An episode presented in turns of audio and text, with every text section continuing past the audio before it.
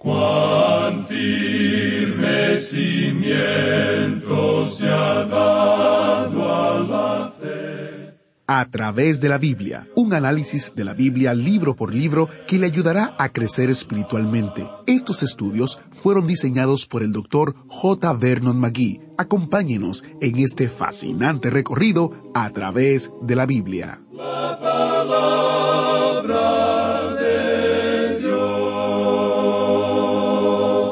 Hay algunas escenas bastante sorprendentes en la Biblia. Son mucho más impresionantes y aterradoras que cualquier éxito de taquilla que hay hoy en día. Bienvenido a través de la Biblia, el programa donde conocemos a Dios en su palabra. Soy su anfitrión, Heiel Ortiz. Continuamos con nuestro estudio de cinco años a través de toda la palabra de Dios, la Biblia. Hoy estamos en Ezequiel capítulo 36 y 37 y les advierto que hay una escena en el estudio de hoy que es muy interesante. Es tan asombrosa que ningún efecto especial de CGI podría hacerle justicia. La escena tiene lugar en el antiguo Valle de la Muerte, un valle de huesos secos, esqueletos que están desmembrados y esparcidos en un enorme valle. Puede imaginárselo y lo que ocurre a continuación desafía a la imaginación. Quédese en sintonía para el programa de hoy porque promete ser muy interesante. Antes de entrar en el estudio de hoy, comparto unos testimonios cortos que hemos recibido relacionados con nuestro 50 aniversario que estamos celebrando este año 2023. El primero es de Vilma, en Guatemala. Ella nos dice, Amados hermanos, doy gracias a Dios por su programa que es de mucha edificación para mi vida, y mi corazón se regocija al pensar que por cincuenta años nuestro Señor ha sostenido el programa. Quiero contarles que yo tengo la misma edad del programa y tengo 22 años de escucharlos. Interesante. Marta recibió nuestro boletín mensual y nos respondió. Felicitaciones por tan enorme obra. 50 años que están en el corazón del Señor es el trabajo mejor remunerado y recompensado, pues el premio se llama vida eterna. Los felicito de corazón y oro al Señor para que al morir ustedes haya muchos otros que sigan su hermosa obra. Que el gran Dios los siga preparando. Bendiciones a todos, los amo en Cristo Jesús. Muchas gracias, Vilma, por compartir este hermoso testimonio. Qué bueno que tienes 22 años con nosotros. Y muchas gracias, Marta.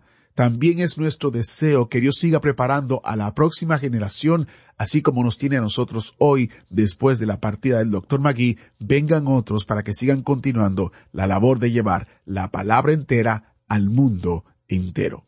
Iniciamos este tiempo en oración. Padre Celestial, te damos gracias porque podemos estudiar tu palabra. Gracias Señor porque en ella encontramos cosas asombrosas, pero que nos confirman que tu poder es ilimitado y que nada es imposible para ti. Usa este tiempo para enseñarnos y ministrarnos. En el nombre de Jesús te lo pedimos. Amén. Y ahora busque su Biblia o encienda su Biblia en Ezequiel capítulos 36 y 37 porque iniciamos nuestro recorrido bíblico de hoy con las enseñanzas del Dr. Magui en la voz de nuestro maestro Samuel Montoya. Nos encontramos hoy, amigo oyente, frente al capítulo 37 de este libro de Ezequiel que estamos estudiando, y aquí tenemos la visión del Valle de los Huesos Secos. Lo que aquí se menciona ha dado tópico para una canción. Pero nosotros no vamos a tratar con esa canción. Lo que en ella se dice no es realmente la interpretación de lo que dice este capítulo. Lo que se dice aquí es en cuanto a la restauración futura de la nación de Israel. Eso tiene que ver con su ente nacional y también con el avivamiento espiritual o la restauración que el Señor ya había anunciado en el capítulo que acabamos de concluir en nuestro programa anterior. El capítulo 36 está conectado vitalmente con este capítulo 37 que tenemos hoy ante nosotros. Aquí tenemos una visión dramática muy extraordinaria en este capítulo que vamos a considerar. Debemos aclarar al mismo comienzo de nuestro estudio que aquí no estamos hablando acerca de la resurrección de los muertos que están en la iglesia. Hay personas a las que les gusta espiritualizar toda la escritura, especialmente todo lo que se encuentra en el Antiguo Testamento. Esta gente dice que la primera parte es un mito, es decir, la sección histórica. y que ahora, cuando entramos a la sección profética, esta gente lo explica espiritualizándola. Lo interesante de esto es que todo esto es literal, y cuando uno lo toma de esta manera, entonces tiene sentido. Aquí estamos hablando en cuanto a la nación de Israel, y no estamos hablando de una resurrección espiritual o de una resurrección física. Desafortunadamente en nuestras notas hemos llamado a este capítulo 37 la resurrección de Israel. Y aunque todavía nos gusta ese título, creemos que se entiende mal. Hay personas que piensan que esto significa el comienzo con Abraham, la resurrección de los muertos. Pero hablando honradamente, esto no tiene ninguna referencia a eso. Solamente si uno quiere hacer una aplicación de lo que aquí dice.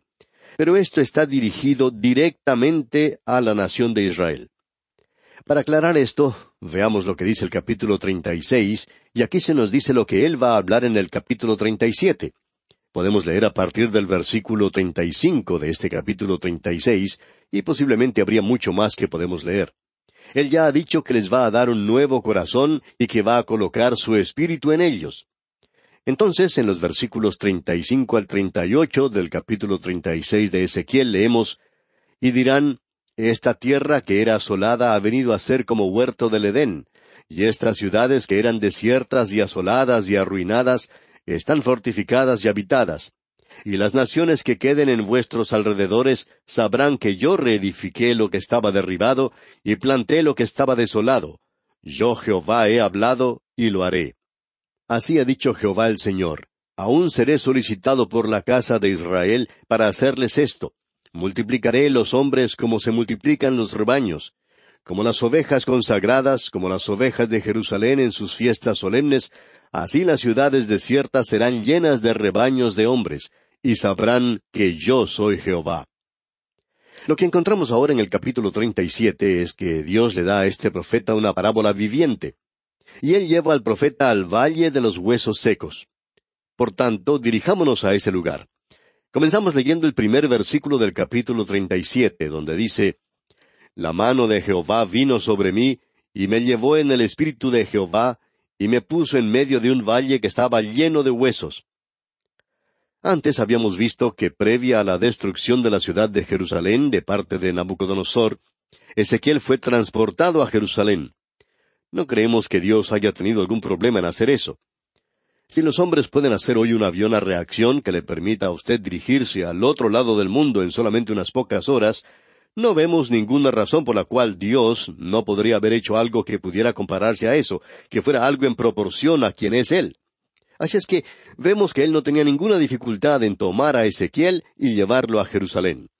Y creemos que Él hace lo mismo aquí, y de manera literal, ya que Ezequiel dice, La mano de Jehová vino sobre mí, y me llevó en el espíritu de Jehová. Creemos que lo que Él nos está diciendo aquí es que el Espíritu de Jehová lo lleva a Él al valle de los huesos. Observemos entonces lo que ocurre aquí. Leamos el versículo dos de este capítulo treinta y siete de Ezequiel.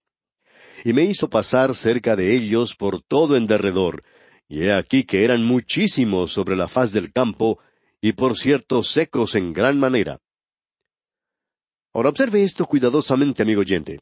Quizá usted haya oído la historia acerca de una persona que se llama Louis Manley, quien viajaba con un amigo llamado Rogers. Esto tuvo lugar por allá en el año 1849, cuando ellos cruzaron el Valle de la Muerte en el estado de California, en los Estados Unidos. Ellos estaban llevando provisiones para una expedición de Bennett Arcane, que se había perdido en ese lugar. Esa expedición había entrado al Valle de la Muerte por equivocación, y esta gente no debería haber estado en ese lugar. Y todos los que formaban esa expedición habrían muerto si estos dos hombres que mencionamos anteriormente no hubieran cruzado ese lugar. Pues bien, estos dos hombres fueron los primeros hombres blancos que cruzaron y pudieron observar y apreciar esta gran escena de desolación y muerte, una escena que nadie había visto antes, con excepción de este profeta Ezequiel. Ahora Ezequiel, dos mil quinientos años antes de estos hombres, recibió una visión de otro valle de la muerte, mucho más desolada, mucho más terrible y sorprendente que ese valle de la muerte allá en California, en los Estados Unidos. El valle que Ezequiel contempló estaba lleno de huesos, y lo que los caracterizaba era que esos huesos eran muchísimos y que estaban secos en gran manera. Estaban esparcidos sobre la faz del campo, estaban cubriendo todo ese lugar. Notemos ahora lo que dicen los versículos dos y tres de este capítulo treinta y siete. Y me hizo pasar cerca de ellos por todo en derredor, y he aquí que eran muchísimos sobre la faz del campo, y por cierto secos en gran manera. Y me dijo, Hijo de hombre, ¿vivirán estos huesos? Y dije, Señor Jehová, tú lo sabes. Aquí tenemos este montón de huesos esparcidos por todas partes son huesos humanos. Y a este profeta se le hace la pregunta, ¿vivirán estos huesos? Y la respuesta que Ezequiel da es, Señor Jehová, tú lo sabes. Eso es más de lo que yo puedo comprender. Tú solo sabes si estos huesos pueden vivir o no. Ahora notemos lo que dice el versículo cuatro. Me dijo entonces, Profetiza sobre estos huesos y diles, Huesos secos, oíd palabra de Jehová. Aquí encontramos algo que llamaríamos irónico y también podríamos decir humorístico. Hemos dicho una y otra vez que Dios tiene cierto sentido del humor y nos parece que aquí tenemos un ejemplo. Si usted no ve algo chistoso en esto, bueno, entonces déjelo. Nosotros no nos vamos a ofender. Quizá todo lo que usted ve aquí es un montón de huesos secos. Pero notemos qué sucede con Ezequiel aquí. Dios le dice a él, profetiza sobre estos huesos y diles, Huesos secos, oíd palabra de Jehová. Nos imaginamos que Ezequiel puede haber contestado, Señor, tú en realidad no quieres que yo comience a hablar de eso a estos huesos secos. Si yo comienzo a hacer eso, el empleado del manicomio me va a venir a buscar enseguida. De paso, digamos que esta no es una buena introducción. Ningún predicador va a presentarse ante su congregación por la mañana y comenzar a hablar diciendo, Huesos secos, oíd palabra de Jehová. Quizá haya congregaciones en algunas iglesias que merezcan recibir un mensaje que comience de esa manera, pero quizá no haya algún predicador que se anime a hacer una cosa semejante. Pues bien, este profeta está observando ese valle lleno de huesos secos y él tiene que hablarles. ¿Qué cuadro el que tenemos ante nosotros, amigo oyente? Esto es lo que observa Ezequiel. Pero, amigo oyente, ¿Sabía usted que todo predicador que habla a una congregación hoy se está dirigiendo a personas que son salvas y a aquellas que no lo son? Hay aquellos que son salvos y que tienen oídos y que quizá no escuchan. Y también hay aquellos que no son salvos, y estos están muertos en delitos y pecados. Ellos aún no han sido redimidos. Y el predicador se puede sentir tan incapacitado como Ezequiel. Cualquier predicador que conoce el verdadero estado de la condición de los perdidos reconoce su imposibilidad. Así es que este hombre Ezequiel tiene que decir a estos huesos secos, yo quiero que ustedes escuchen lo que Dios tiene que decir. Ahora en los versículos cinco y seis de este capítulo treinta y siete de Ezequiel leemos Así ha dicho Jehová el Señor a estos huesos. He aquí, yo hago entrar espíritu en vosotros y viviréis y pondré tendones sobre vosotros, y haré subir sobre vosotros carne, y os cubriré de piel, y pondré en vosotros espíritu, y viviréis, y sabréis que yo soy Jehová. Dios dice, yo quiero que tú les hables a estos huesos, y yo seré quien les dará a ellos vida. Y esa es nuestra condición hoy. Si Dios no actúa, amigo oyente, no tenemos vida. Nosotros hemos compartido cartas con usted de personas que han dicho, ustedes me han salvado. Pero amigo oyente, nosotros no salvamos a nadie. Nosotros simplemente hablamos a huesos secos, eso es todo. Tratamos de presentar la palabra de Dios. Y es el Espíritu de Dios el que da vida. Y esa es la única forma mediante la cual puede venir la vida. Para nosotros existe una aplicación aquí. Y esto va a tener una interpretación realmente extraordinaria. Escuchemos lo que dice Ezequiel. En el versículo siete de este capítulo treinta y siete dice Profeticé, pues, como me fue mandado, y hubo un ruido mientras yo profetizaba, y he aquí un temblor, y los huesos se juntaron cada hueso con su hueso. Ezequiel obedece a Dios. Aquí es donde esa canción que mencionábamos al principio comienza a tomar ánimo, cuando estos huesos comienzan a unirse. Pensamos que Ezequiel puede haber sentido algo extraño cuando observó que esos huesos en ese valle se estaban uniendo. Luego en el versículo ocho continuamos leyendo, Y miré, y aquí tendones sobre ellos, y la carne subió, y la piel cubrió por encima de ellos, pero no había en ellos espíritu. Aquí tenemos un método y nosotros queremos que usted se dé cuenta de ese método. Primeramente hemos visto que estos huesos estaban esparcidos, que estaban secos, muertos. Esa era su primera condición, ese era su primer estado. Luego comenzaron a unirse gradualmente. Allí había cierto proceso. Vemos luego que los tendones y la carne los cubrieron, y eso es lo que vimos aquí en el versículo ocho. Esto no era algo instantáneo. Luego notemos lo que sucede. Pero el resultado de esto era nada más que un cuerpo, un cadáver. Es como si fuera una gran funeraria. Aquí tenemos una cantidad de cuerpos. Ya no son huesos, sino que son cuerpos con carne en ellos. Se parecen a los seres humanos y lo son, pero no tienen vida. Veamos lo que dicen los versículos nueve y diez ahora. Y me dijo, Profetiza al Espíritu, profetiza, hijo de hombre, y di al Espíritu, Así ha dicho Jehová el Señor. Espíritu, ven de los cuatro vientos y sopla sobre estos muertos y vivirán. Y profeticé como me había mandado, y entró espíritu en ellos y vivieron y estuvieron sobre sus pies, un ejército grande en extremo. El cuadro que tenemos ante nosotros es este. Lo que él hizo fue hablar y vino la vida. Este es un cuadro que se parece a la creación del hombre al principio. Usted recuerda que Dios tomó al hombre y lo hizo del polvo de la tierra. Ezequiel comenzó con huesos, Dios no lo hizo así. Dios comenzó simplemente con el polvo de la tierra. Él le dio el aliento de la vida. Y aquí tenemos tres pasos. En estos tres pasos tenemos huesos esparcidos. Son huesos bien secos, por cierto. Luego tenemos el segundo paso. Estos huesos se han unido. Luego los huesos son cubiertos con la carne y la piel cubre todo esto. Ahora son cuerpos, pero son cuerpos muertos. Luego viene el tercer paso. Estos reciben vida. Y aquí encontramos la clave de la profecía. Esto es lo que podríamos llamar la columna vertebral de la profecía. El versículo once dice, Me dijo luego, Hijo de hombre, todos estos huesos son la casa de Israel. He aquí ellos dicen, Nuestros huesos se secaron y pereció nuestra esperanza, y somos del todo destruidos. Amigo oyente, aquí no estamos hablando acerca de la iglesia. Estamos hablando acerca de la casa de Israel. He aquí ellos dicen, nuestros huesos se secaron y pereció nuestra esperanza y somos del todo destruidos.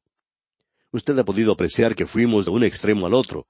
Mientras Jerusalén estaba de pie y los falsos profetas decían que iban a regresar, ellos tenían una esperanza falsa.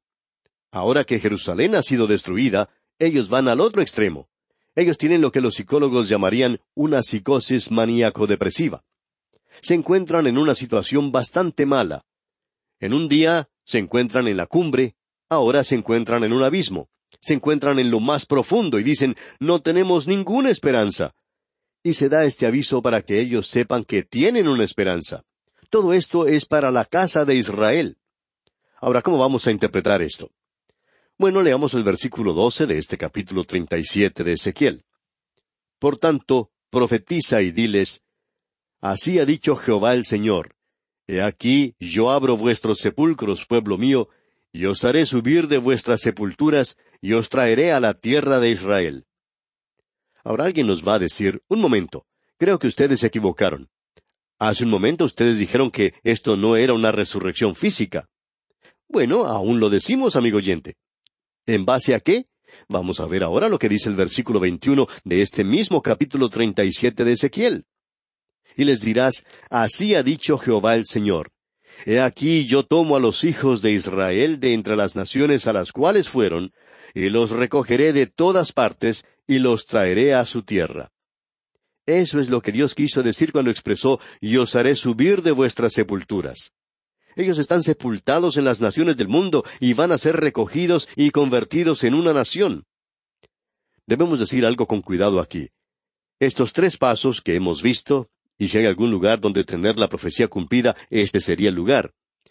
Y usted bien sabe que nosotros no creemos que estamos viendo en este instante que la profecía haya sido cumplida, pero vamos a decir esto. La nación de Israel fue sepultada y esparcida entre las naciones del mundo y está muerta para Dios, muerta para las cosas de Dios. Ellos han regresado como nación, pero en ese lugar se encuentra nada más que un cuerpo, un cadáver. Ah, ellos tienen su bandera, tienen su constitución, tienen un primer ministro, también tienen el parlamento, la policía, el ejército. Bueno, son una nación. Aún hoy tienen a Jerusalén, tienen todo eso, tienen de todo menos la vida espiritual. Lo que decimos lo decimos sin deseo de ofender a nadie y deseamos que se nos entienda bien. Cuando uno sale de la zona vieja o antigua de Jerusalén, la sección árabe donde uno está con los musulmanes, y cruza a la otra sección de Israel, no hay vida espiritual. Y en cuanto a nosotros se refiere, hay tanta frialdad mortal de un lado como del otro. Pero debemos decir que hay mucho más que es materialista, aquello que es intelectual, aquello que demuestra civilización en Israel. Pero no hay ninguna clase de vida espiritual. Y aquí en esta sección se habla de dos palos. No vamos a entrar en detalles ahora. Un palo es Israel, el otro es Judá. Estos dos van a ser unidos nuevamente. Esto es algo importante de notar de nuestra parte. También se dice que David va a ser puesto sobre el trono. Y quisiéramos que leamos eso ahora. De paso, digamos que eso indica que nunca hubo diez tribus perdidas. Si así fuera, Dios sabe dónde están. Y estamos seguros de que no van a ser Gran Bretaña la que va a ser reunida con ellos en esa tierra. Veamos pues lo que dice el versículo veintidós de este capítulo treinta y siete de Ezequiel.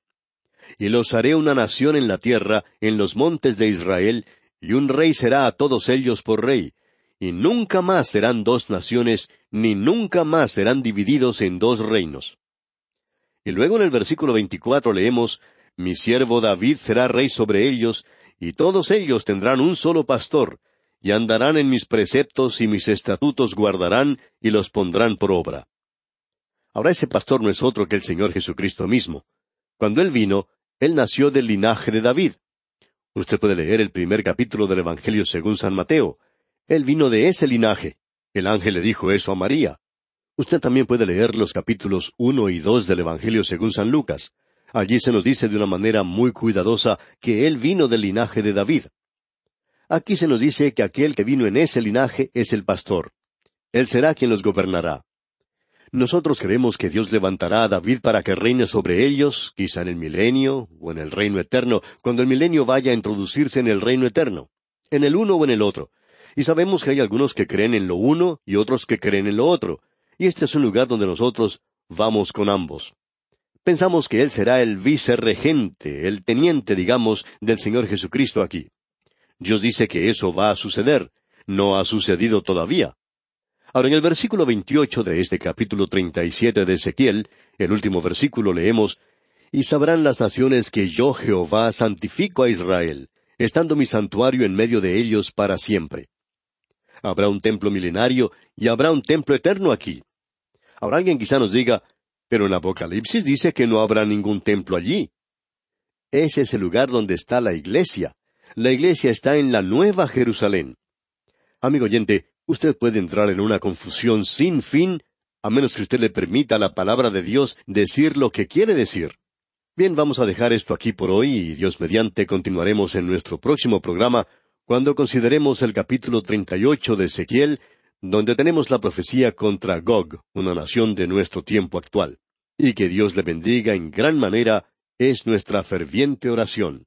¿Fue de ayuda para usted el estudio de hoy? ¿Desea enviarnos algún comentario de lo que ha estado escuchando? Entonces escríbanos, no espere más. Nuestro correo electrónico es atv@transmundial.org. atv@transmundial.org. Si desea recibir las notas y bosquejos de lo que estamos estudiando, suscríbase gratis en nuestra página en internet a través de la Biblia .org barra notas a través de la biblia.org barra notas.